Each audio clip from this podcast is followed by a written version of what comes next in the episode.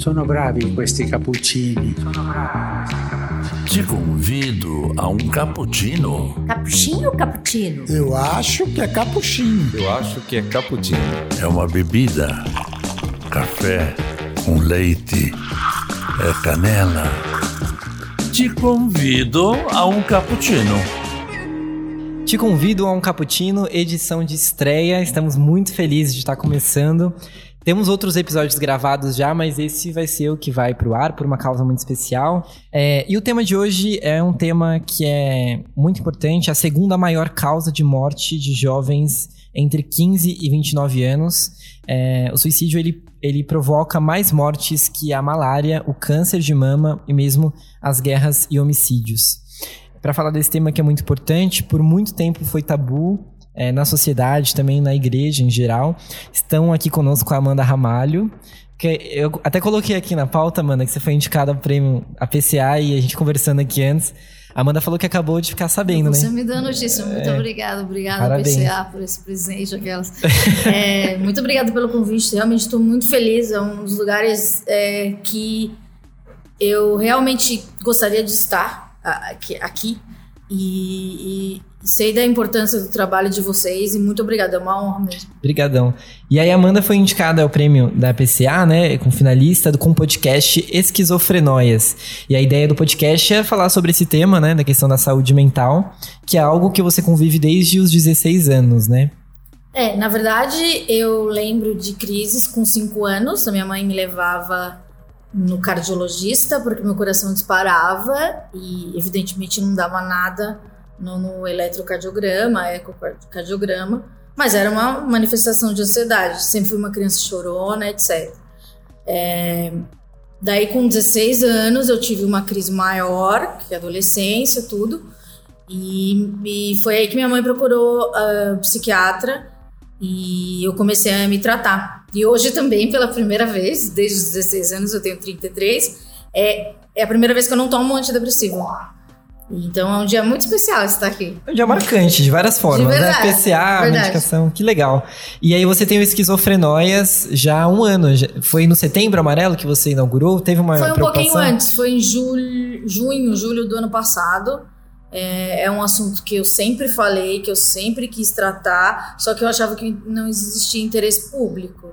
Mas quando eu sugeri para a produtora, eles falaram: Meu, isso é muito legal, ninguém está fazendo ainda. Daí eu fiquei triste. Por que, que ninguém estava fazendo Sim. ainda? Porque com 16 anos, quando me deram um diagnóstico, e minha mãe voltou cheia de remédio, receitas azuis, amarelas, brancas, é, eu precisava ter um lugar que eu ouvisse pessoas parecidas comigo para perceber que eu não estava sozinha. Então demorou quase 20 anos para alguém fazer isso. Como ninguém fez, eu acabei fazendo.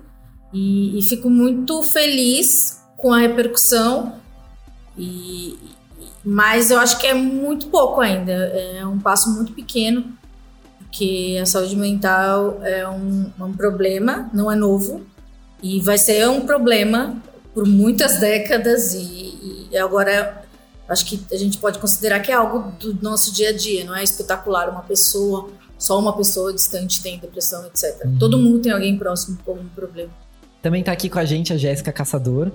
Jéssica é psicóloga Jéssica, no seu, no seu perfil lá no Medium, você se define como alguém em percurso pela psicanálise, né? O que, que seria alguém em percurso pela psicanálise? Bom, isso transformou minha vida, sim. Me atravessou de muitas maneiras, né?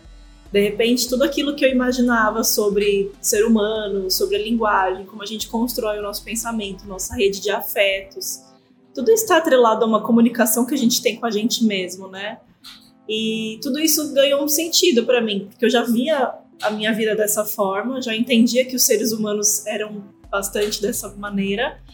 E saber que isso tinha um nome, né? Tinha uma linha de pesquisa, de estudo chamada psicanálise, me fez me encontrar, né? De alguma forma. E aqui com a gente também o, Fra, o Frei Gerson, frade capuchinho já há 18 anos. Atualmente ele é guardião da Casa de Retiros dos Capuchinhos lá em São Pedro, Seminário Santo Antônio.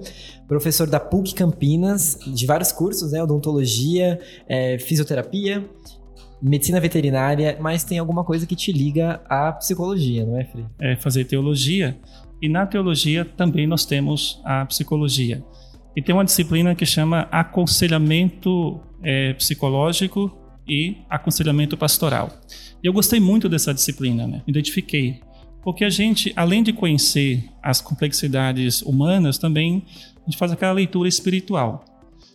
É, tive a experiência, a oportunidade de fazer uma experiência no Acre, né, na selva amazônica, e lá eu convivi com muitas realidades difíceis. Inclusive, eu, na introdução da minha dissertação de mestrado, eu apresento um pouco dessa história.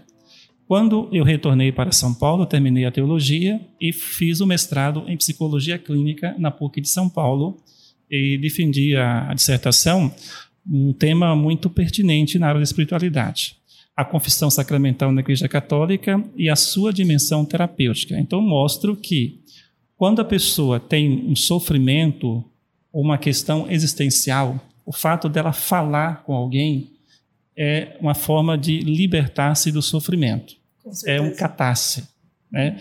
E quando ela encontra um confessor, que é alguém confidencial, que ela partilha aquele sofrimento numa perspectiva espiritual, tem maiores ganhos ainda porque a confissão, ela além de ter essa dimensão sacramental, tem também essa dimensão de ouvir, da escuta, da partilha. Legal, Frei. Ó, a gente sempre tem, a gente tem um quadro aqui no nosso podcast que chama Estopim, que geralmente a gente começa a conversar e fica aquele silêncio, né? O pessoal não sabe por onde começa. E eu acredito que para movimentar a nossa conversa, essa notícia aqui é muito interessante. Nosso estopim de hoje são dados da Organização Mundial da Saúde, que são muito alarmantes. No mundo hoje, há uma tentativa falha de tirar a própria vida a cada 3 segundos e uma definitiva a cada 40. A OMS também estima que todos os anos se suicidem 800 mil pessoas. Esse número é muito grande, é como se toda a cidade de São José dos Campos, por exemplo, é, estivesse morta, ou que, toda, ou que quase toda a capital da Paraíba, João Pessoa, se suicidasse.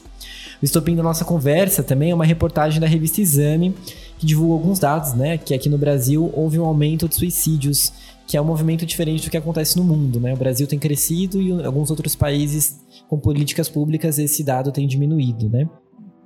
É, a taxa entre adolescentes que vivem nas grandes cidades brasileiras aumentou 24% é, de 2016 a 2015, aí com base numa pesquisa da Universidade Federal de São Paulo, a Exame divulgou esses dados. E esses dados divulgados também apontam que a popularização da internet, eu, acho, eu até diria, não seria nem a popularização, mas a, a falta das pessoas saberem como lidar com a internet, com as mídias, né? E as mudanças sociais no país, também a falta de políticas públicas de combate ao suicídio, são as principais razões para esse aumento. Eu queria começar falando sobre isso, essa questão da falta de políticas públicas, mas também da falta de informação. É, eu tenho uma pessoa muito próxima a mim, minha namorada, até queria, queria agradecer ela aqui por ter deixado falar sobre, sobre esse assunto, né? E ela passou por. tem passado por essa questão da depressão, do suicídio. E nos últimos anos ela tem, tinha dado indícios muito claros de que ela pretendia se suicidar. Né? Às vezes questão de estar com uma faca, de ou mesmo verbalizar isso, de querer se matar. E eram questões e sinais muito óbvios, muito diretos, né? E eu só fui, eu mesmo só fui ter esse, esse choque, assim, de que, caramba, o suicídio, quando a gente fala de suicídio, a gente esquece que é a morte de uma pessoa, alguém morreu, né? Caixão, é, cemitério, é a morte de alguém, né? E aí foi quando a médica dela é, sugeriu para mim que seria interessante ela ser internada. Uhum. E aí, de cara, eu falei, não, é, a internação vai agravar a situação, né? E aí foi quando a, a médica dela falou, não, ela, ela poderia ter morrido, e aí deu aquele start, né? Aquela coisa. É, como que a gente pode começar essa conversa dando esse acorda para as pessoas, né? É, tanto as pessoas que sofrem, né, com alguns sinais, que passam por alguns sinais. Você, Amanda, desde, desde cedo você já teve essa consciência um pouco de que, de que os, a questão da depressão ela poderia te levar à morte, existia um risco de morte? Para mim era uma coisa muito recorrente na minha fala, porque é, quando você está em depressão, existe uma lógica no seu cérebro que ela, ela leva a, a falar coisas relacionadas à morte. Eu falava que eu não vivia, eu sobrevivia. Você se acostumava eu... com, com, essa realidade? É, porque era, a vida era muito dura para mim, muito sofrimento, assim. E, e até o meu terapeuta fala uma coisa que, que eu acho muito boa, que ele, fala, ele falava, Amanda, o que você tem é um calo, mas ele dói como um câncer. Então a gente precisa tratar essa dor. Porque muitas vezes as pessoas vinham e falavam, não, mas você tem tudo, você não sei o que lá, nanana. Mas tá, eu não tô me sentindo bem. Isso parece que piora, né? Quando... Sim, porque é, mas eu, eu, tento, hoje eu tento pensar que as pessoas estão tentando ajudar, tipo, quando Sim. elas falam levanta dessa cama, não ajuda nada. Mas é, é por uma boa intenção, eu tenho certeza. Só que quando a gente tem depressão, a gente ainda tem que entender o que o outro tá, tá falando para não é, surtar mais. É, sobre morte e, e suicídio, era uma coisa para mim recorrente. Eu achava, eu escrevia cartinhas desde criança porque eu achava que era isso, que eu ia morrer muito cedo, etc. É, eu só tomei consciência que eu já não, que eu vivia e que eu não sobrevivia há uns três anos, quando eu pensei em dormir bastante tempo. Falei, ah, vou, tô triste, não quero, não quero tá aqui perto. Daí eu percebi que eu não podia, porque eu tinha três animais para tomar conta. Daí eu percebi, é, talvez eu tenha encontrado alguma um motivo para viver, porque quando você tá deprimido, todo mundo fala, ai, procura uma coisa que você gosta. Quando você tá em depressão, você não gosta de nada. Uhum. Então, naquele momento que eu tava sofrendo, pensando em me anular, eu vi que existiam seres que dependiam de mim. E na, acho que aquela consideração me fez entender que eu tava vivo por alguma coisa. E daí eu acho que. Eh, mas eu levei 30 anos, entende? Uhum. É, é uma vida de sofrimento. E, e, e, tem isso, né? Eu sempre, tipo. Bem ou mal, sempre tive tudo, sabe? Minha família procurou ajuda, etc. Mas é, não é que eu não dei valor. Uhum. A gente ouve muita coisa. É que as coisas acontecem. E e eu acho que o despertar para você amar uma coisa, alguém, uma situação, um, um hobby ou sua vida, ela acontece no tempo certo. É, mesmo me tratando, eu ainda achava que eu ia morrer, mas é um pensamento cada vez mais distante. E, e para mim é estranho também, porque quando eu reencontro alguém do meu passado que já estudou comigo na escola, você é aquela, você ainda chora todo dia, que eu era essa. É e, na, e, nessa época ninguém percebia que, que era estranho esse, isso, né? Achava que eu era tímida. Porque minha, minha namorada, a gente, assim, ela, além de falar, já peguei ela com faca, essas coisas, olhando pra faca, meio uhum. que encarando. Hoje em dia, assim, se você, se você vê alguém, se eu vejo alguém fazendo isso, eu falo, caramba, essa pessoa pode se matar. É porque a gente pode... não acredita, né? Porque. É, porque quem tá saudável acha que essa possibilidade não faz o menor sentido. Fica na tentativa, né? Não, não faz sentido. É, não faz sentido. Né? Você não cogita. E, e, é isso, você não, você não se coloca no lugar do outro, né? Porque não adianta, eu posso te contar a minha história, você vai sofrer de alguma forma, mas você nunca vai entender por que eu sofri tanto assim. Entende? Eu acho que o maior exercício de. O, o Frade falou da confissão, é isso, a confissão é muito importante. É, falar é muito importante. Quando você está confessando, o, o, padre ele não te julga, né? E, e, isso é muito importante. Quando a gente está sofrendo e a gente não quer falar para os nossos amigos, porque a gente sabe que os nossos amigos vão falar, ai, ah, vai na piscina nadar, ou vai não sei o quê, ou cala a boca, isso é uma idiotice. O nosso sofrimento é, é diminuído e daí a gente não tem mais coragem de falar com ninguém. Por isso que é importante as pessoas se ouvirem, não só nos confessionários. Eu acho que, tipo, todo mundo tem que estar tá aberto para ouvir a familiar. E saber como agir amigos. também, né? Sim. Tipo, procura uma ajuda, procura uma terapia, né? Sim. E, eu já esqueci, essas questões dos sinais são muito importantes, né? As, as pessoas com depressão, às vezes, elas não conseguem é, prestar atenção que, que elas estão com depressão, não é possível isso? Então, tem pessoas que não sabem nomear, né, o que estão sentindo. E aí que entra a questão da palavra, né? Como a palavra é importante para dar sentido àquilo. Porque às vezes a pessoa não consegue nomear, mas na presença de outra pessoa, de um terapeuta, de alguém que possa escutar ela de uma forma acolhedora, ela consegue dar um sentido para aquilo que ela está sentindo, né? E eu entendo que o, o suicídio na contemporaneidade, principalmente com esse crescente número de jovens que vem se, se extirpando assim da, da vida, ele é um fato muito expressivo, né? Ele é, é, um, é um fenômeno social que precisa ser, ser visto, precisa ser observado, porque isso está dizendo algo para gente, né? Uhum. O suicídio, ele é multifatorial, tem é uma gama muito complexa de fatores que envolvem né, o risco do suicídio. Então a pessoa pode ter desde um transtorno psicológico, psíquico, alguma relação prejudicial na própria família, no próprio núcleo familiar, socialmente falando, no bairro que ela mora, na cultura que ela está inserida. É, a gente vive uma sociedade de desamparo, né, nos, nos dias atuais. É, o desgoverno que a gente vive, né, não tem como não falar disso, né. A gente quer ficar meio apartidário, mas não dá. Então, tudo isso colabora para uma falta de perspectiva mesmo, o esvaziamento da nossa capacidade, né, enquanto jovem, enquanto ser humano aqui, desejante, da nossa capacidade de vislumbrar possibilidades.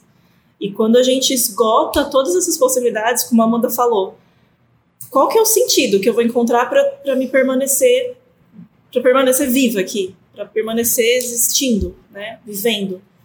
É, Quanto menor o número de laços sociais da pessoa, menos sentido ela vai conseguir encontrar. Muitas vezes a pessoa que está em depressão, ela não está tentando ficar triste, ela geralmente está escondendo isso muito bem também, né? Na maioria das vezes, as ideações são veladas, né? A gente não sabe o que está passando na cabeça da pessoa. Ela está com uma ideação, ela olha, atravessa uma ponte e fica pensando, como seria se eu me jogasse daqui dessa ponte, né? Olha a faca e fica, né, contemplando a faca de uma forma meio bizarra, meio absurda. Que isso, isso é um sinal, né? Isolamento é um sinal também.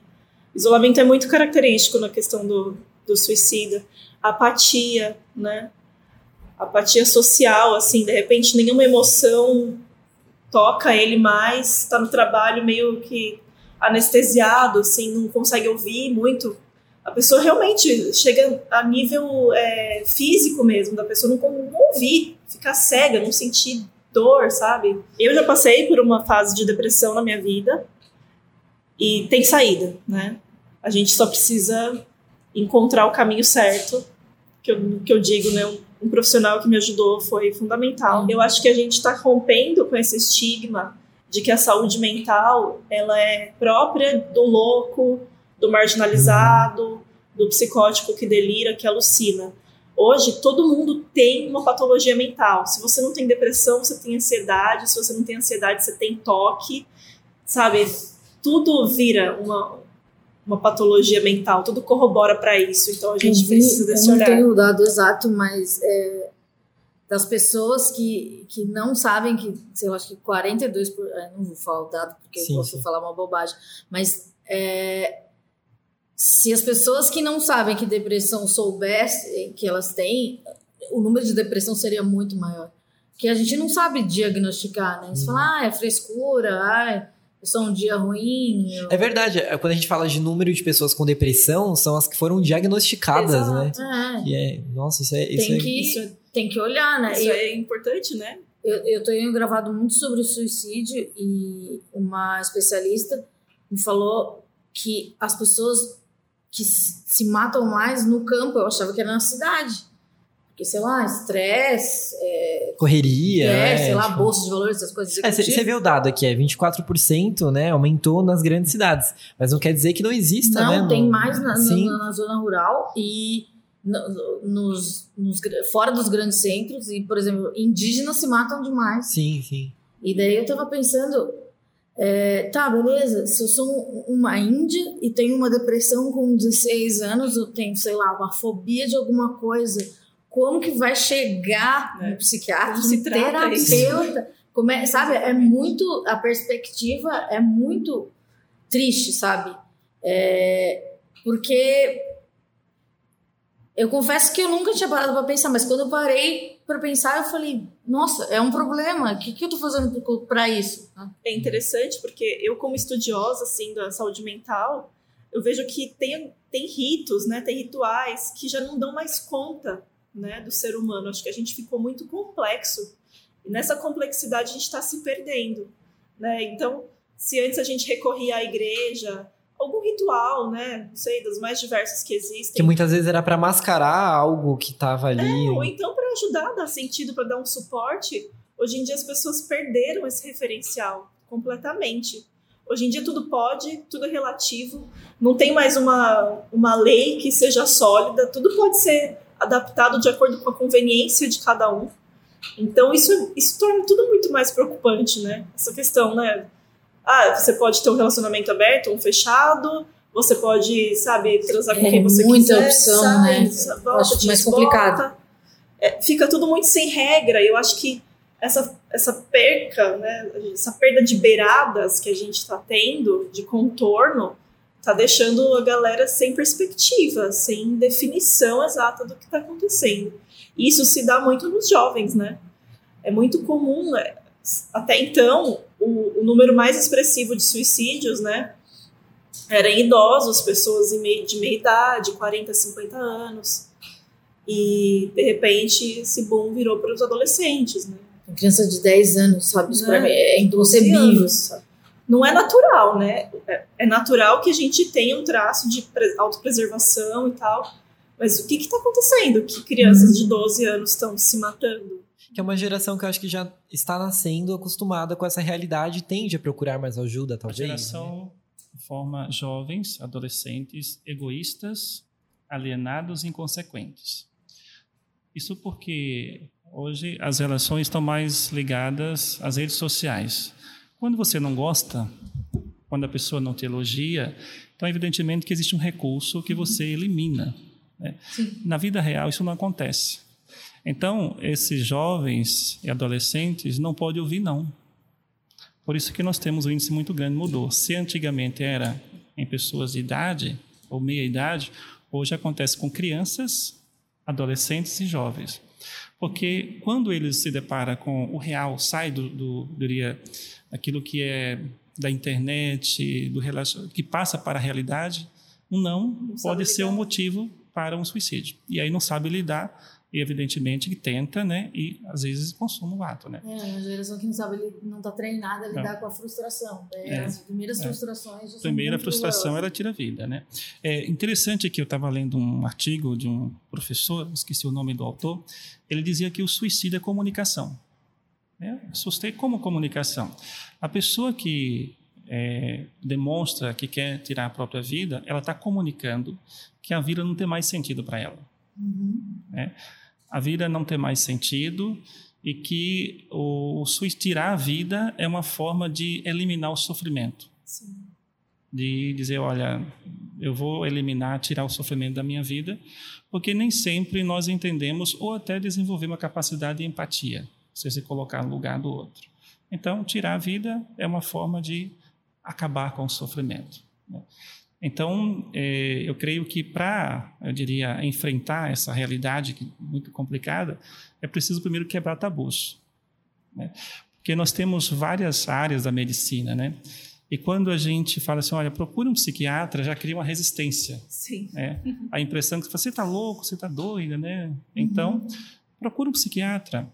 O psiquiatra é um médico que estudou psiquiatria, uma área da saúde mental, né? Igual um médico, coração, neuro e daí por diante, as demais áreas, né? E o que, que ele vai fazer? Ajudar a pessoa a lidar com as crises existenciais, né? Muitas vezes com remédios, né? E agregar a psicoterapia e o remédio. Por isso que quando une esses dois recursos, a eficácia é muito mais rápida. Alguns casos de depressão, né, de ansiedade, não dá para tratar se não tiver o auxílio do remédio, da medicação. Que aquilo realmente deixa o sujeito disfuncional, né? Vê, de repente ele não sabe lidar com uma frustração no trabalho, ele já tem uma crise de falta de ar, que ele tem que parar tudo que ele está fazendo. Aquilo traz um prejuízo muito significativo no dia dele. Imagina uma pessoa que tem até cinco crises de ansiedade no dia, no trabalho, né? Essa pessoa não trabalha, porque ela vive, Em né? função A da crise, depressão né? É. é, eu vi, vai ser a doença mais incapacitante no- até o ano que vem. Sim. que vai mais afastar Isso. pessoas do trabalho.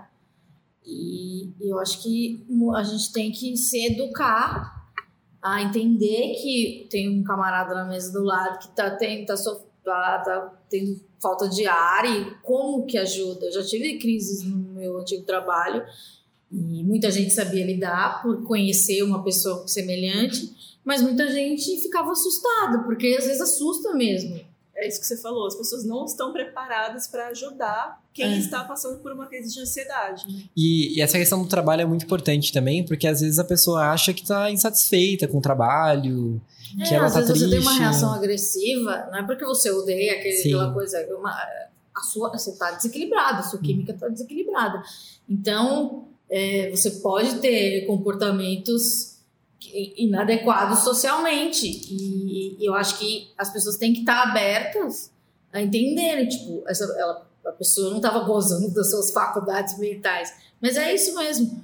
Porque é, eu acho que quando a gente erra, a gente é sempre apontado como uma pessoa que erra, tipo, ai, você errou nesse dia, você falou aquilo pra mim. Mas quando você se comporta bem, é sua obrigação. Uhum. E, e quando a gente é, é, tem ansiedade, tem crises em público, já tive crises em público, muitas, é, dá uma culpa de que você está destruindo tudo aquilo que estava. A última que eu tive foi numa aula, depois de apresentar um seminário, uns, umas três semanas. E eu lembro que eu apresentei muito mal, daí aquilo desencadeou, foi um gatilho, comecei a lembrar de coisas da minha infância, não faz o menor sentido, mas como meu cérebro começou a jogar memórias, eu me vi sentada num banheiro chorando e a professora lá me ajudando. E, e ela foi super legal porque ela, ela para ela se aproximar de mim, ela assumiu para mim que ela também tinha síndrome do pânico, uma coisa que eu jamais imaginaria. É Uma coisa que você falou também quando você ficou internada, é que o Emílio, né, foi no hospital também e começou a falar, ah, eu também passo por isso. É, né? falar, ah, eu também sou durmo tomando, bebendo. É, sabe? Porque eu acho que é, é isso, é tipo se aproximar. Mas naquele momento que ela falou, eu também, semana passada aconteceu isso isso, eu falei, tá, então eu tô num ambiente seguro. Daí eu lembro, daí no outro dia, a vida continua, né? É, e, e eu, eu, eu, tipo, achando que todo mundo tava lá apontando o dedo. Não, as pessoas estavam lá para absorver o conteúdo do curso, né? E a gente, quando a gente tá nesse, na crise, a gente acha que a gente tá parando o mundo. Só para o nosso mundo, não Uhum. de todo mundo. É, eu falo essa questão do trabalho, que a a Jéssica, que é minha namorada também se chama Jéssica, né? É, ela tava com depressão e achou que era simplesmente uma insatisfação no trabalho. E aí fica aquela coisa, vou contar os dias pra chegar às férias, né? Aí as férias passam, vocês ficam um mês, mas quando volta você já não quer voltar. Uhum. Aí vai atrás de outro trabalho achando que a insatisfação é com o trabalho.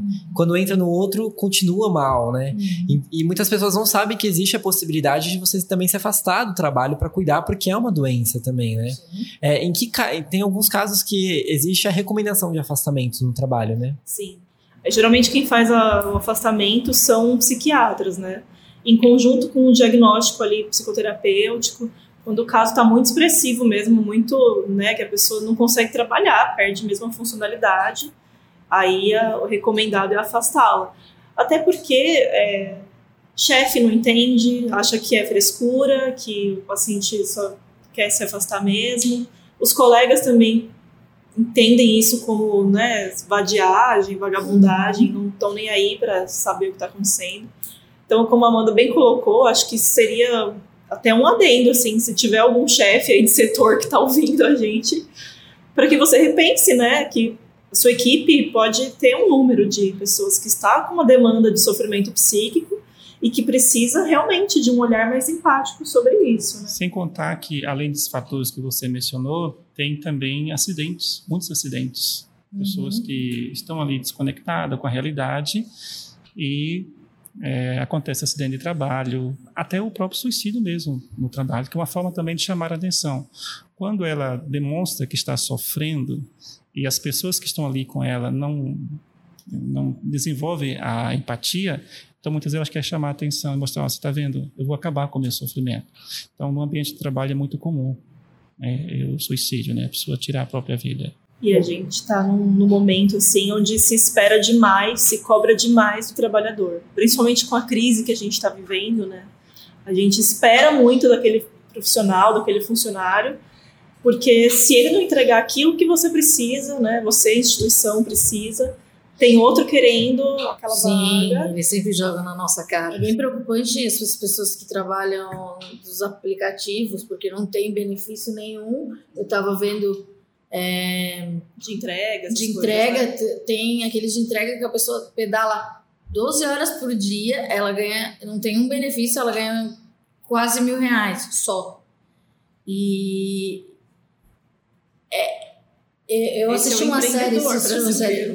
Years and Years. Não. Tem uma série que fala dos problemas do futuro e, e, um, e é, fala dessas pessoas que. É, desse novo tipo de trabalho, porque a sua relação com o tra... hoje a relação com o trabalho ela é muito assim, eu, eu posso estar trabalhando daqui, eu posso estar fazendo programa e trabalhando. Você tá conectado toda não hora. é mais né? das 8 às 6, Uhum. sabe? Ah, eu preciso de um dinheiro a mais, vou fazer uma entrega, vou, vou dar um Uber ali. É, é diferente e, e eu acho bem preocupante as pessoas que não desligam, que respondem e-mail 3 horas da manhã. Isso não, não é saudável. E, mas eu acho que a gente vive numa cultura e fala, nossa, ele é muito trabalhador, É, tá aí, ó, valorizado. tá- lindo, então. É, eu acho, eu acho preocupante também. Amanda, no Pânico você. Como todo programa, existem os personagens, né, ali no Pânico. Você já comentou que fazia o papel da chata, né? Tinha que fazer o papel da chata. Como que era pra você separar é, quem era a Amanda Ramalho que apresentava, fazia parte do elenco do programa, da Amanda Pessoa, né? Porque é isso que você tava falando, assim, a gente fica conectado 24 horas, você também tava sujeito a ataques de pessoas, os haters mandando mensagem o tempo todo também. Como que É, era? assim, Como que você eu- lidava? Eu, eu trabalhava lá, eram duas horas por dia só. E, e eu não tinha amigos da rádio, não amigos da TV. Eu tinha um núcleo que me trazia para a realidade.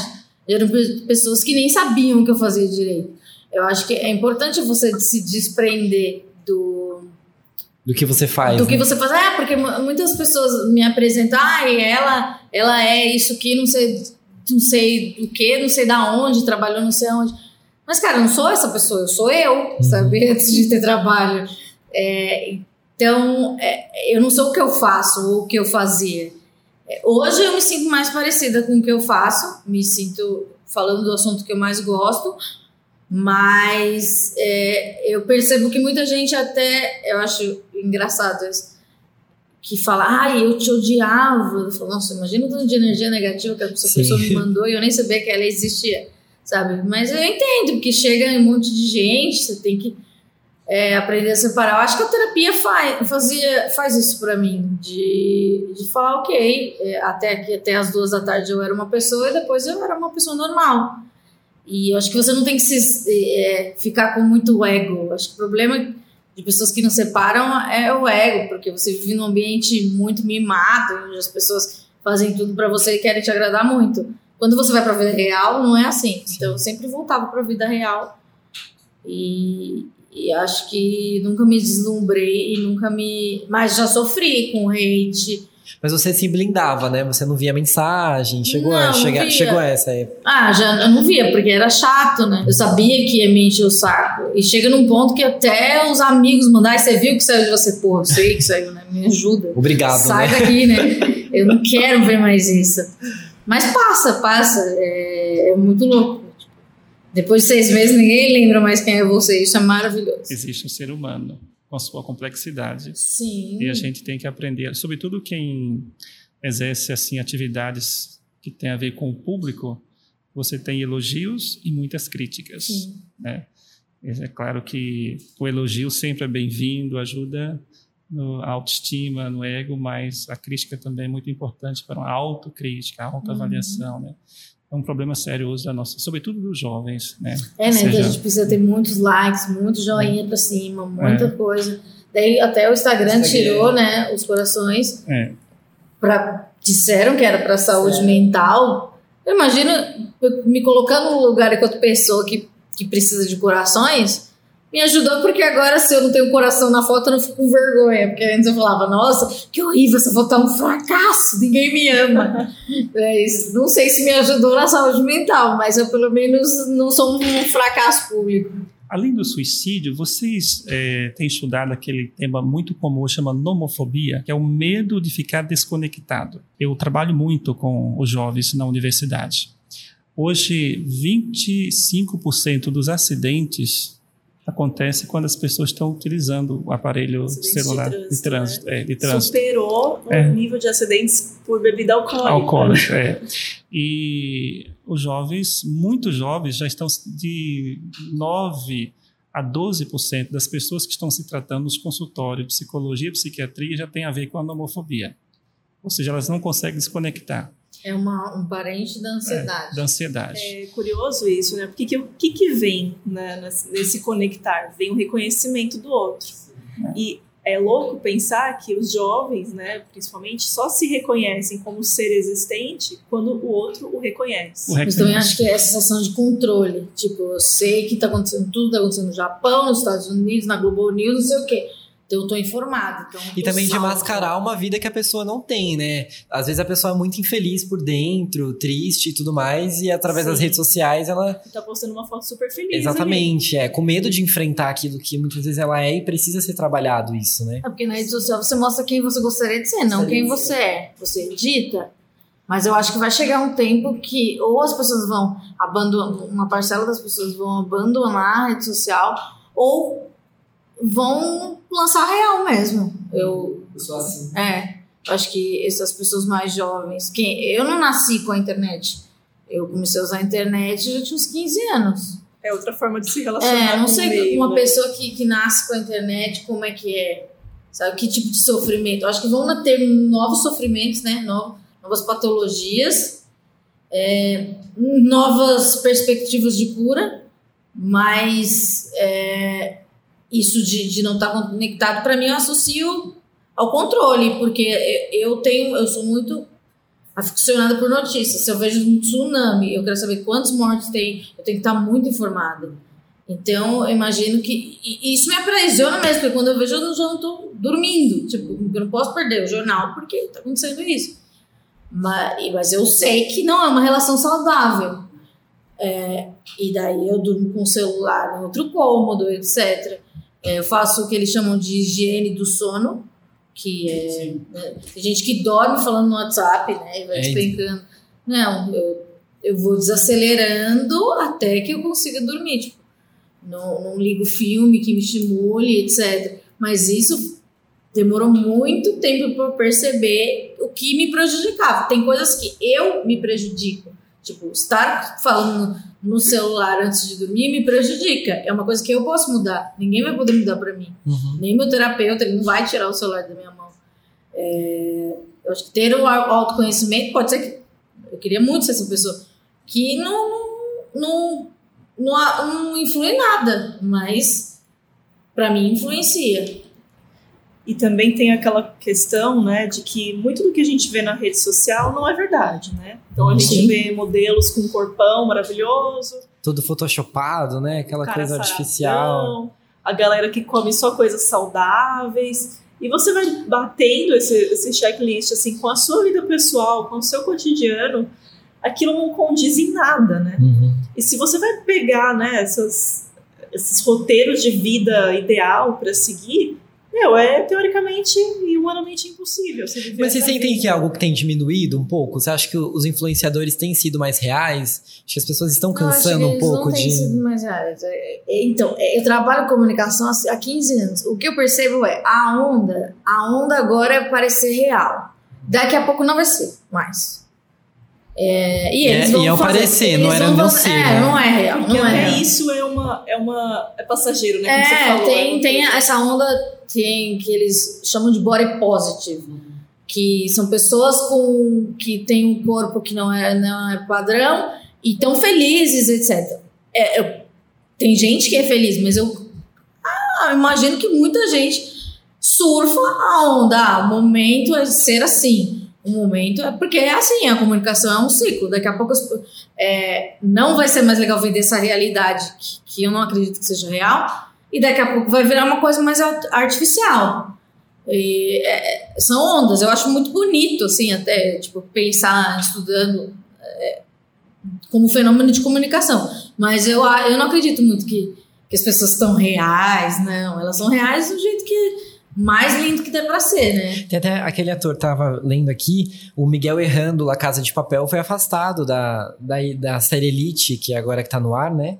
É, por depressão. E alguns, algumas semanas atrás ele fez um vídeo chorando e tal, é, mostrando que ele sempre, sempre fez foto sorrindo, sem camisa, aquela coisa body. é, Aquela coisa estética, Sim, né? sim, sim. E aí ele falou que cansou disso e fez um vídeo chorando e tal, e aí foi afastado tá, até das gravações da série, né? Mas a- as Ah, pessoas conseguem que a sustentar. Anitta né? teve um burnout. Burnout agora. também é. Então, E, mas o que aconteceu com a Isabela Camargo sim, sim. Na época Na- que na ela Globo. trabalhava na Globo, ela teve uma crise e a Globo demitiu ela. E há pouco tempo, sei lá, algum tempo depois, agora a Organização Mundial de Saúde é, reconhece como uma doença Como uma doença. incapacitante. E- Então é muito novo, né? Todas as preocupações com a saúde mental são muito novas. Esse termo que você falou, Nomofobia. Nomofobia. São coisas, sei lá, vão acontecer mais outras fobias aí, nomes estranhos pra gente aprender. Tudo derivado da ansiedade. É, é- é- é engraçado como surgem termos, né, para explicar que na verdade não explicam nada, né? Eu, eu vejo que é só mais uma forma de rotular um padrão, um sintoma que está emergente. Na história da humanidade, a gente sempre, a morte sempre inquietou o ser humano, né? Seja morte por praga, por vírus, por bactéria, por fenômenos ambientais externos. Então a gente foi se adaptando cada vez mais para prolongar o tempo de vida. Então a gente cria vacinas, antibióticos, cria-se a engenharia para construir né, edificações que ofereçam menos risco para a saúde, para a vida do trabalhador. Só que a gente, parando para pensar em tudo que cerca o nosso biológico, o nosso social, a gente nunca pensou, até o, até o momento, na questão da morte psíquica, que é um caminho pelo qual a depressão leva o sujeito, que é uma morte psíquica, senão né, uma falta de crença em tudo. Eu acho que pela primeira vez na, na vida, assim, pelo menos a nível de Brasil, a gente falando dessa forma, a gente está tendo esse olhar para a vida psíquica. Né? Que vai- vão se criando tecnologias, coisas novas e ninguém para pra pensar no impacto disso, né? Exatamente. Vou criar um celular para me comunicar com a Amanda, mas é esse mesmo celular que vai fazer as pessoas mergulharem naquele mundo e adoecerem, né? Quer ver um exemplo? Esses ambientes de trabalho que oferecem tudo para o trabalhador. Ah, Uma rede para ele dormir, uma Todinho. cerveja. Mesa de pimbolim, né? Sinuca. Cerveja, O trabalhador ali no dia a dia, ele não sabe o que faz com aquilo. Você trabalha no Hop Harry, né? Ele trabalha e vive a vida 24 horas por dia no trabalho. Trabalha 12 horas ali naquele, naquele ambiente. Ele já não tem mais aquela chave de desligar, assim, né? Agora eu vou, sabe, tomar uma cerveja. Ele já não desce mais pro bar. Sim, ele é tudo integrado, bar, né? É, quando ele desce pro bar, ele fica Não é mais não são mesmo. várias pastas, é tudo mesmo desktop. É. É, no geral, as pessoas estão se isolando, né? Ela acha que o ambiente de trabalho, ela encontra tudo aquilo que é necessário para viver. Exato. E eu achei interessante, quando você falava do suicídio, eu me lembrei que a história começou em 1994, né? De um jovem norte-americano que estava vivendo uma crise existencial. Ele tinha 17 anos e ele tirou a própria vida utilizando o carro dele, que era amarelo, por isso que é a cor é amarela, né? E no dia do, do funeral, do velório, os colegas fizeram faixas com dizeres eh, motivando aqueles que estavam sofrendo as mesmas questões que o jovem morreu, pedindo que procurasse ajuda. E a partir daí começou o Setembro Amarelo, né? Por isso que dia 10 é o dia de conscientização, de combate ao suicídio, né? Então, hoje se fala muito sobre isso, né? do suicídio, né? Do, da saúde mental, porque são doenças que sempre existiu, mas agora que tem se falado bastante, né? Exato. Ou seja, O alcoolismo mata É. há muito tempo. Né? mata muito As tempo, pessoas é. usam droga há muito tempo. O que, que é? O que, que é o gatilho para o álcool, para a droga, se não já um traço de depressão, sim. de ansiedade, o Ansiedade. que quer que seja, desvalimento. né? É. E é interessante que hoje se fala muito da dimensão da espiritualidade, porque nós sabemos que é, quando a pessoa está com a doença psíquica, é, a saúde mental no Brasil é muito cara. Sim. Né? Ou seja, nós temos muitas especialidades, muitos hospitais, mas a população, assim, eu diria, de classe eh, B, C, não tem muito acesso a psicólogo, psiquiatra, mas assim, mal ou menos um CAPS, né? Um CAPS. Então, muitas vezes, assim, e tem também a questão do tabu, né? Ou seja, procurar um psicólogo, psiquiatra é um sinal de loucura, né? As famílias não estão preparadas. Então, o que eu creio que é preciso trabalhar a questão da conscientização e falar, olha, existem muitos lugares onde as pessoas podem oferecer ajuda, né? Os CAPs, Né? Nós temos Faculdade de os, as faculdades de psicologia que oferece ajuda, tem também os narcóticos anônimos, os Al-Anon, Al-Anon, inclusive em várias igrejas, centros, nós temos esses ambientes que oferecem ajuda, né? Então, por isso que é importante falar do tema, porque as pessoas vão, assim, vendo que é possível o tratamento, né? Ou seja, é, eliminando o sofrimento, não tirando a vida, mas procurando ajuda. Com certeza. E, e procurar uma ajuda é uma atitude muito nobre. Muita É. gente acha que é fraqueza, etc. Não, é muito nobre você verbalizar o seu problema e dizer que você não aguenta sozinho. É, porque é doloroso, mas quando você começa a ver o resultado, pessoas me perguntam: ah, Amanda, como ajudar é, uma pessoa que resiste ao tratamento, resiste a. Cara, dá exemplos, fala, olha, tá vendo fulano de tal? Ela tá bem, ela faz terapia, ela procurou ajuda desde cedo, porque isso aproxima. É, às vezes a gente dá uns conselhos que mais afastam, mas eu acho que o melhor conselho é mostrar como é efetivo o- ir à terapia, procurar o CVV. Eu já liguei no CVV. Na época eu achei, me achei a pessoa mais derrotada do mundo, porque para mim parecia uma, a última instância. E te ajudou bastante o CVV? Sim, naquele, porque na verdade eu acho que eu só queria chorar para alguém, sabe? Você quer ser ouvido. E, e, e, às vezes a sua família não tem tempo de te ouvir ou já cansou também, né? É, é desgastante. Mas é, é sempre bom. Eu acho que é 155 o número? 88. 188 e você pode ligar. E hoje tem na minha época não tinha isso hoje você pode falar online você não precisa nem falar você pode ter um Digitar, chat. então. eles fazem um trabalho muito bom e é isso sem julgamentos é escuta. É, a gente precisa é, se ouvir. Eu recebi um psicanalista só eu, tenho- Uhum. eu sempre acho que tenho a obrigação de falar isso. No meu programa eu perguntei doutor você acha que as pessoas hoje em dia elas não se falam mais etc porque, sei lá, todo mundo com seu próprio telefone, olhando pro seu mundo, ele fala, Amanda, quando o Freud inventou a psicanálise? Eu falei, sei lá, 1910, 11. Ele falou, então, as pessoas nunca se ouviram. Então a gente tem que, esse, esse, esse podcast é muito importante, porque a gente está reforçando aquilo. Escutem as pessoas. Escutar não é, é esperar a deixa para você falar da sua história ou da sua experiência. Sim. Escutar é você deixar a pessoa falar.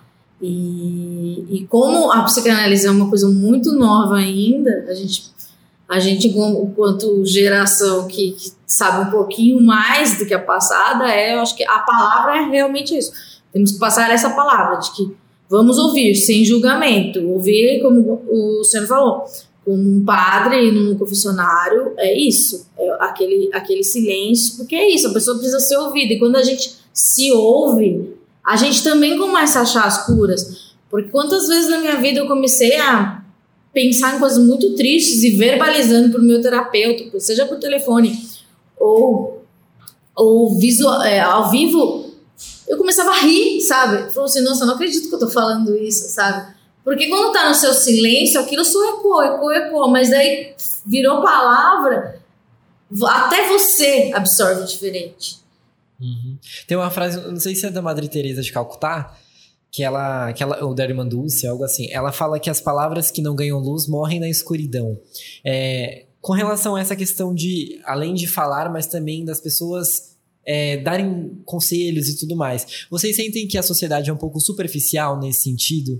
É, quando você comenta o que você está passando, elas trazem logo aquelas fórmulas prontas, né? Se apega a Deus, vai passar, né? Como Lava que um você de lidava com isso? Né? É, Vai lavar uma vai lavar uma louça pra se distrair, né? É, vai, olha lá nascer deles, tem duas pernas. Essa era pior, Não. porque eu falei, eu não tenho perna, É. eu tenho perna, eu sou triste, e eles são felizes. Como que você lidava com isso, com essas... Cara, isso já se tem um- acostumou? é um termo, né, que chama psicofobia, né, que a gente ouve dentro de casa, que a sua mãe vai te dar os piores conselhos, seus amigos da escola também. Ah, eu acho que eu sou... Eu dava risada por dentro, assim. se eu não tivesse muito mal, eu dava risada, porque é só bobagem que a gente ouve, só bobagem.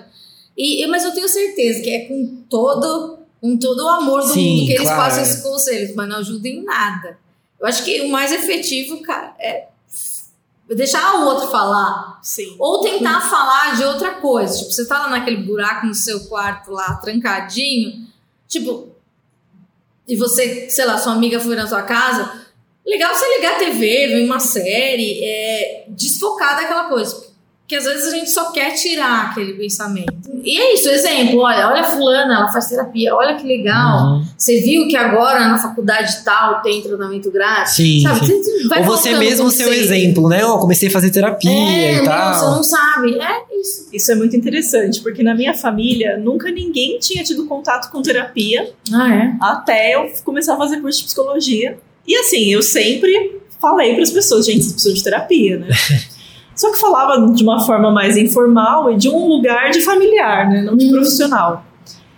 E é muito interessante, porque de repente, quando eu comecei a levar muito a sério minha terapia, quando as mudanças foram realmente acontecendo a níveis profundos, assim, de intimidade minha, eu fui mudando muito também. As pessoas ao meu redor começaram a buscar a terapia. Hoje mesmo eu recebi Ah, uma ligação. um case de sucesso. né? Hoje mesmo eu É. recebi uma ligação de uma prima. Ah, você me indica um profissional? Eu preciso muito fazer.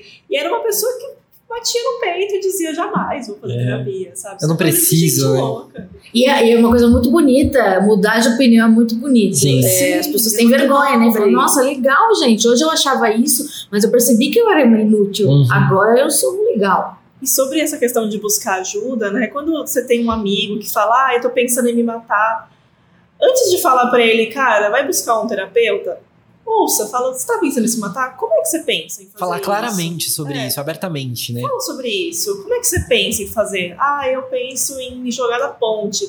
Mas por que que veio esse pensamento? Uhum. Procurar puxar a informação, né? Tirar o eco, né? como a Amanda falou, você tira o eco da cabeça e joga para a palavra, que a pessoa se escutando, de repente, ela caia numa, né? Uhum. Num insight, Uma real. né? Falar, nossa, Caraca, nem faz né? tanto sentido assim, né? Talvez a melhor solução seja realmente eu me levantar e lavar uma louça por hora Sim. e depois eu vou buscar um terapeuta. Porque a gente entende que a movimentação também é necessária, né? Porque a gente não pode viver num limbo, a gente, nós somos seres sociais, né? Somos seres falantes, a gente precisa conviver, trabalhar, agir. Às vezes a gente age como psicanalistas, né? E é, às vezes o que as pessoas precisam é só de um amigo, de um pai, de uma mãe, né? O papel de pai e mãe, né? Ou de namorado, um abraço, abraço, é.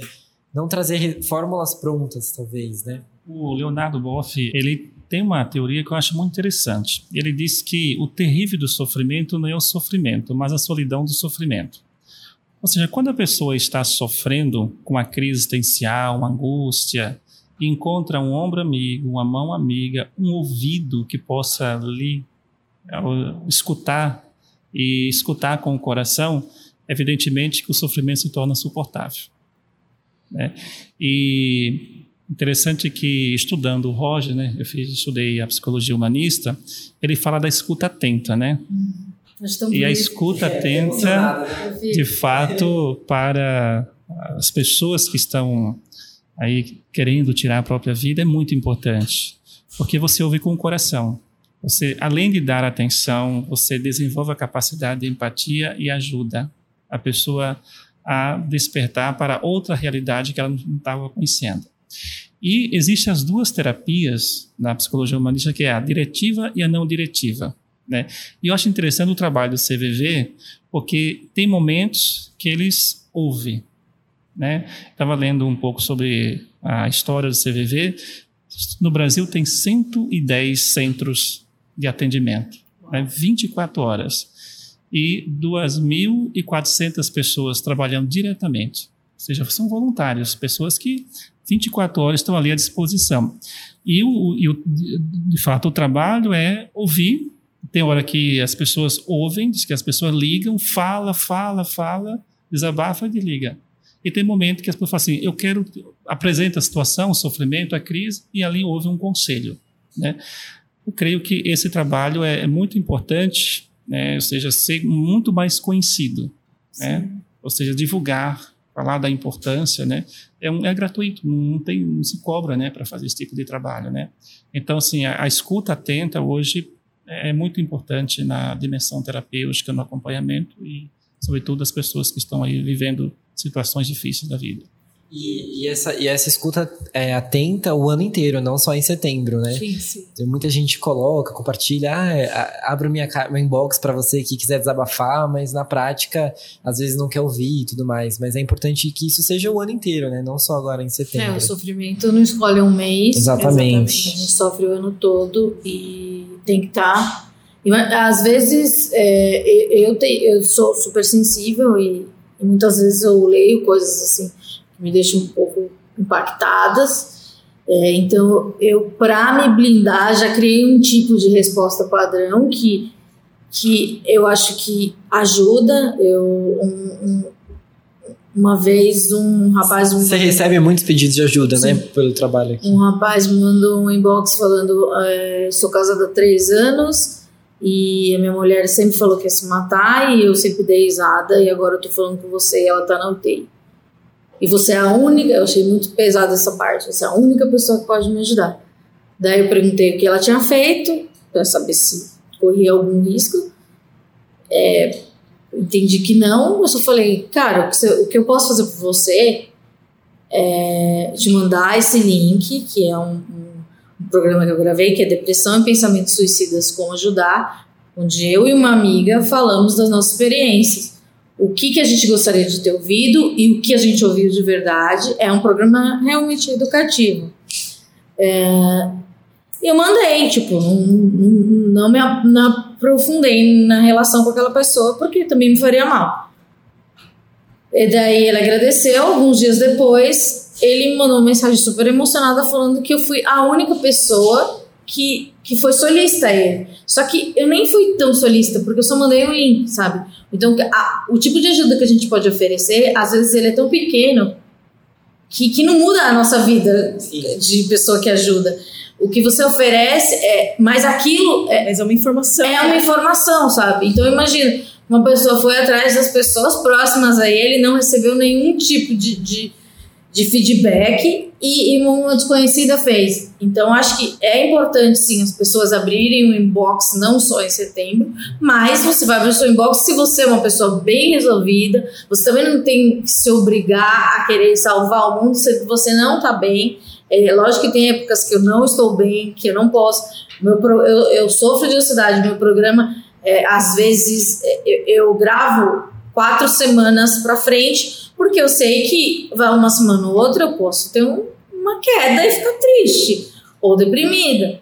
Então, é, eu não, você tem que ter uma responsabilidade com você mesmo e com, com as pessoas que. e com esse tipo de trabalho que eu, que eu faço.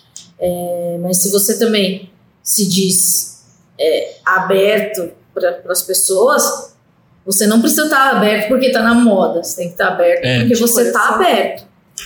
É, é, interessante isso que você falou, né? Muita gente chega mesmo e pergunta: Nossa, minha, minha amiga, meu amigo, meu namorado, namorada estão com depressão, falando de se matar. Eu já falei para eles buscarem ajuda. O que, que eu faço? Pelo amor de Deus, me ajuda. Eu costumo dizer o seguinte também: Olha, você que está próximo a essa pessoa, que está com essa ideação suicida, também busque ajuda. Sim, Porque é impossível você ajudar outra pessoa se, Se você não estiver bem. Uhum. total, é. Principalmente se é uma pessoa muito próxima a você, se é um familiar, se é um namorado, uma namorada. É importante que você esteja bem também, sólido, né? Firme no. Isso pode incentivar a própria pessoa também a procurar ajuda, né? vira um exemplo Um ela. exemplo, case, né? Que eles falam case o seu sucesso. case de sucesso. de sucesso. Exatamente. E desmistifica mesmo isso, né? Do tabuzão. É. Eu até anotei um tópico aqui que, se a gente pudesse falar, questões de famílias tóxicas, né? Nós que estamos na Igreja Católica tem essa questão da valorização da família e tal, mas também existe um reconhecimento que nem todas as famílias são saudáveis, né? Existe aquele, é, a gente sabe que existe casos de abuso, os casos de abuso, os maiores números, né, dos casos de abuso acontece dentro de- da própria casa da pessoa, dentro de casa, né?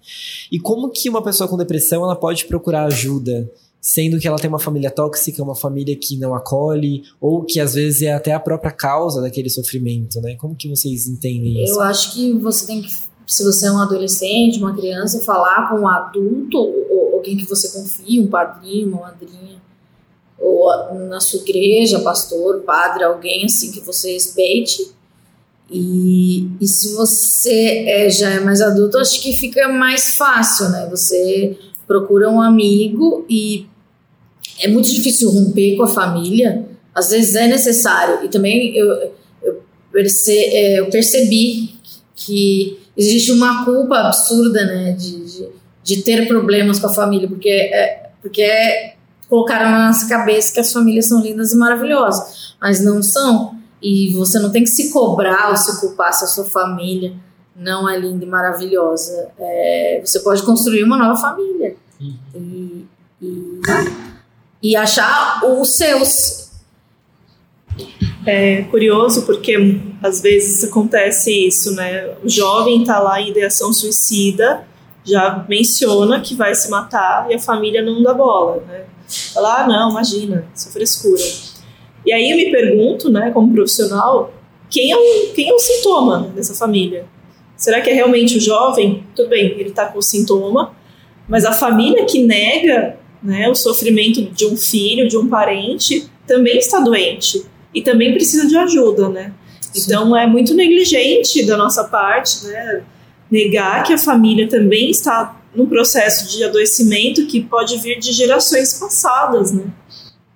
Então é muito importante também que a família um ambiente saudável traz saúde, né? Se a sua certeza. família está a família tem que estar tá aberta a isso também. É desafiador, mas é. não é impossível. É, eu sempre digo que tem alguém de confiança na família. Um pai, mãe, irmão, amigo, avô. um avô, padrinho, madrinha, são pessoas assim que você pode partilhar, né? E falar abertamente o que está acontecendo. É, e quando a gente fala de ajuda, nós temos muitos grupos de ajuda. É que, no geral, as pessoas não, não têm conhecimento, né? Mas, assim, buscando uma pessoa de confiança, que pode ser da família ou até do ciclo de convivência, trabalho, é, sempre alguém pode apontar uma saída. No Instagram do Esquizofrenóias, pode entrar lá, instagram.com.br esquizofrenóias, tem um, dois destaques que chamam Tratamento 0800 e Mais Tratamento, onde eu faço uma compilação de tratamentos a preço populares e, e gratuitos, e daí as pessoas me mandam da cidade delas. Hoje eu acrescentei de Maceió. Então, tem do Brasil inteiro, é, e se você está ouvindo e conhece algum na sua cidade, manda que eu acrescento.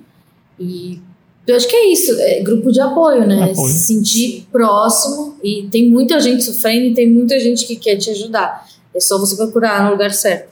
E aquela questão que eu costumo até brincar, né? Mas brincar sério.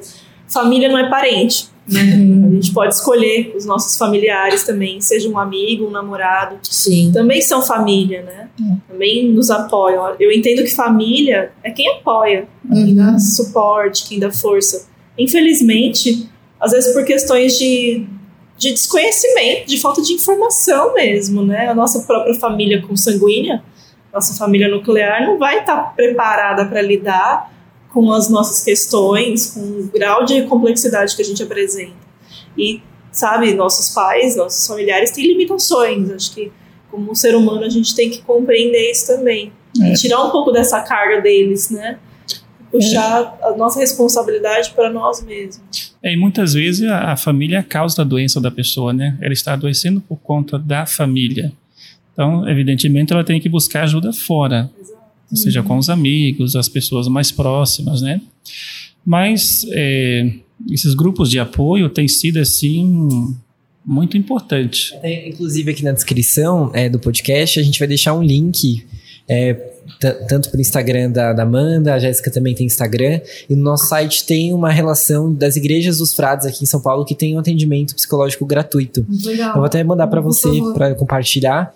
E eu acredito que seja isso, né? Vamos nos unir aí todos, né, por essa causa e entender que não é só em setembro, né, que precisamos de ter essas discussões. Mas que bom que existe o setembro, porque. Claro, claro. Que é. antes ninguém falava, né? Começou de fato mesmo essa conscientização do suicídio em 2015, né? O, o CVV, a OMS e o Conselho, na verdade, o Conselho de Psiquiatria começou a perceber a, que aumentou assustadoramente e a partir daí é que tem esse setembro amarelo no Brasil. E eles procuram mostrar a importância de buscar ajuda, ajuda psicológica, psiquiátrica e também os grupos de ajuda. Aqui mesmo na igreja onde nós estamos, tem a pastoral da escuta. São pessoas né, que têm uma boa formação, passa primeiro por uma, eu diria, uma entrevista, um acompanhamento, e ela senta ali e fica lá esperando. Senta, as pessoas vêm, conversa, apresenta seu sofrimento, ela ouve. Uhum. Né? Às vezes a pessoa não tem formação psicológica e esse trabalho é muito procurado. E muitas paróquias têm esse trabalho, chama pastoral da escuta. Quem tem condição, ou seja, procurar um psicólogo, um psiquiatra é muito importante.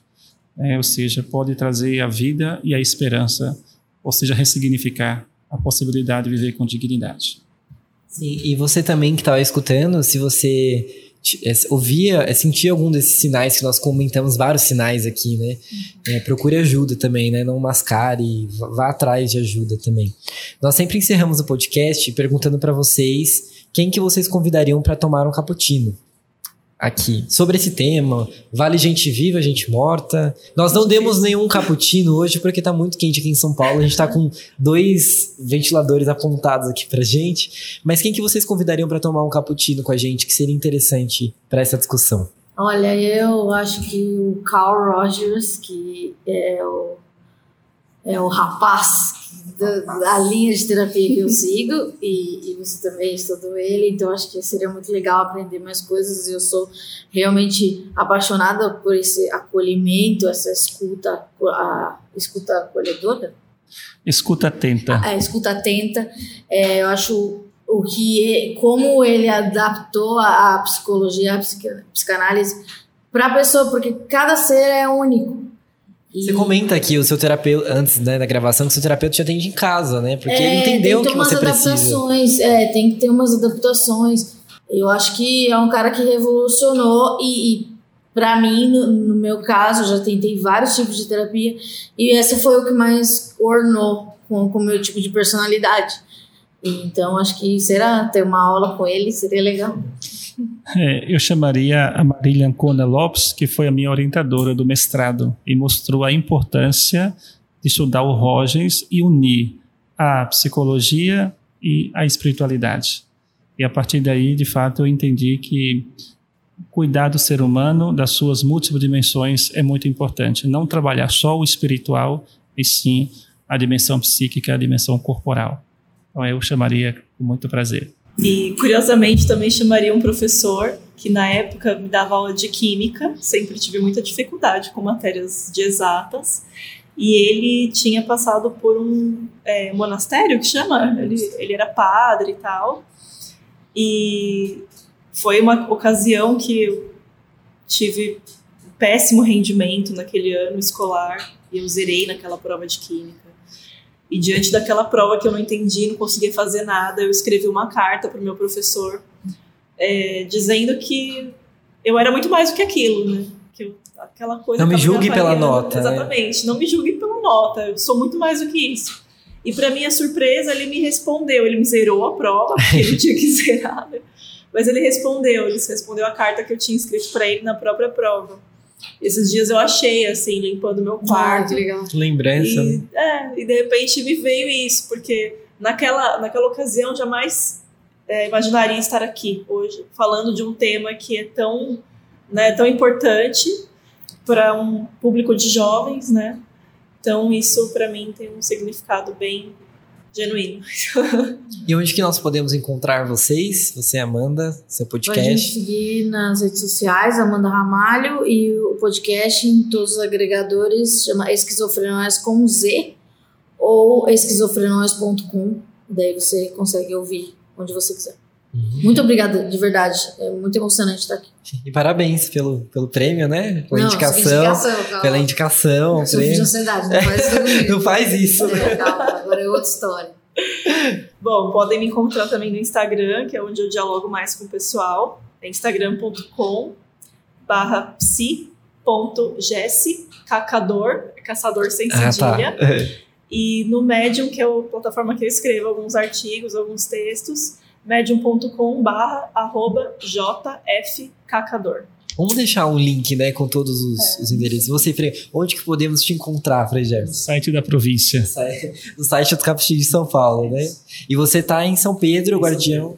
É, eu, no momento eu estou guardião da Serra de São Pedro, é a nossa casa de retiro, e lá nós acolhemos também vários grupos para eventos, e tem havido assim muita procura, e pessoas também que trabalham até com saúde mental. Bom, é isso. Obrigado pela, pela sua companhia. A gente volta em breve, né? O podcast tem essa coisa, né, mano? A gente não sabe.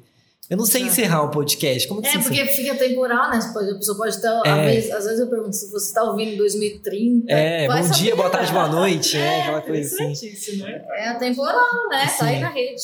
Sim, tá, até mais então, gente. Até mais. É.